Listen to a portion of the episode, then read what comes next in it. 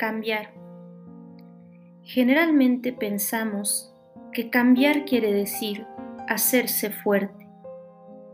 En lo que respecta a nosotros, apartemos de inmediato un malentendido posible. No trabajamos para cambiar, sino para conocernos.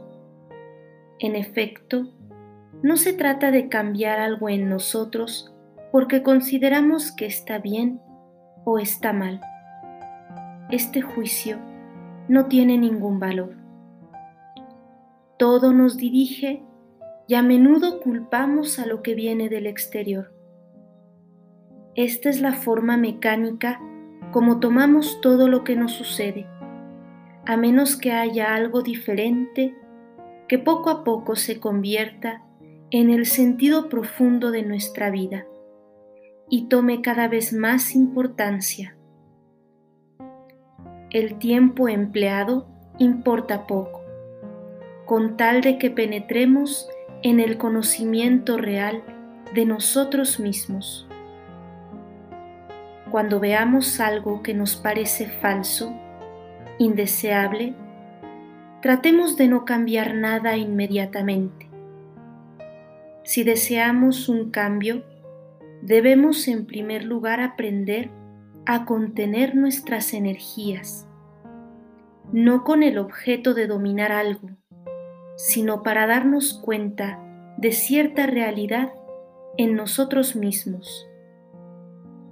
Lo que está arriba no quiere abolir nada, sino conocer, saber de qué está hecho lo que está ahí conocer la verdad.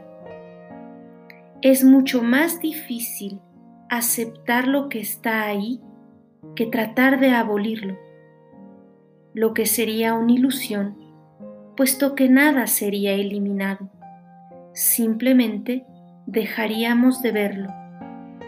Por ejemplo, si gastamos mucha energía en reacciones emocionales, la primera condición a ser respetada es no dejar que nuestra energía se vaya por costumbre, por debilidad.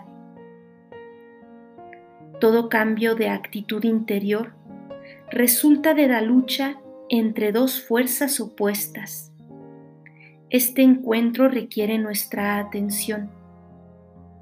Este es un acto fundamental en el trabajo del señor Gurdjieff. Si ello no es posible, entonces nada puede cambiar realmente. En nosotros, todo pensar pasivo, mecánico, todo sentimiento ordinario, actúa contra la reunión de esta atención.